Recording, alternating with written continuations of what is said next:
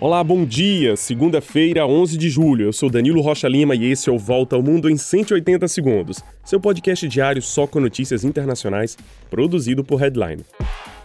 Começamos com notícias da guerra na Ucrânia. Pelo menos 15 pessoas morreram depois do impacto de um míssil contra um prédio residencial na cidade de Chassiv, no leste do país. Cerca de 20 pessoas ainda continuam sob os escombros. Chassiv fica na província de Donetsk, que é o próximo objetivo da Rússia depois de ter conquistado a província de Lugansk. O controle de Donetsk permitiria à Rússia obter o domínio de toda a bacia de mineração do Donbass.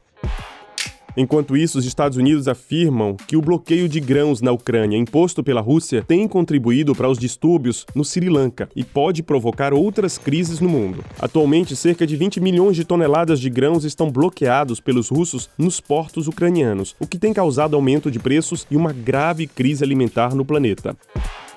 Justamente no Sri Lanka, um pequeno país no sul da Índia, os habitantes tomaram a residência presidencial durante o fim de semana. O presidente Gotabaya Rajapaksa e o primeiro-ministro estão escondidos. E o presidente do parlamento diz que o líder do país vai renunciar durante esta semana. O país, governado há mais de 20 anos pela mesma família, vive uma onda de protestos desde o mês de maio. O Sri Lanka sofre com as consequências da pandemia de Covid e a baixa no setor do turismo, uma inflação galopante de 55% e também a falta de produtos básicos.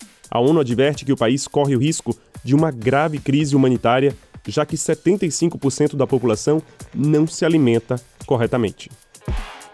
E no Japão, depois do assassinato do ex-primeiro-ministro Shinzo Abe, o seu partido, o Liberal Democrata e aliados obtiveram a ampla maioria nas eleições para o Senado deste domingo. Esses partidos se preparam agora para alterar a constituição pacifista do país e fortalecer o papel militar do Japão, o que já era um plano de longa data de Shinzo Abe.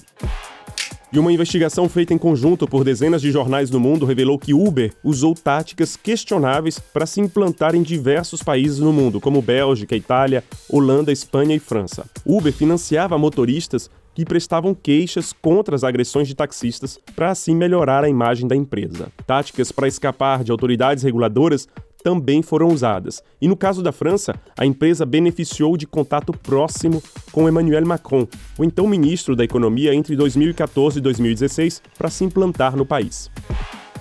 E para terminar, o planeta atingirá a marca de 8 bilhões de habitantes no dia 15 de novembro deste ano, segundo as Nações Unidas. E a gente se encontra amanhã para mais uma volta ao mundo em 180 segundos, um podcast produzido por Headline. Você encontra a gente nos principais tocadores. Um grande abraço, um bom dia e até mais.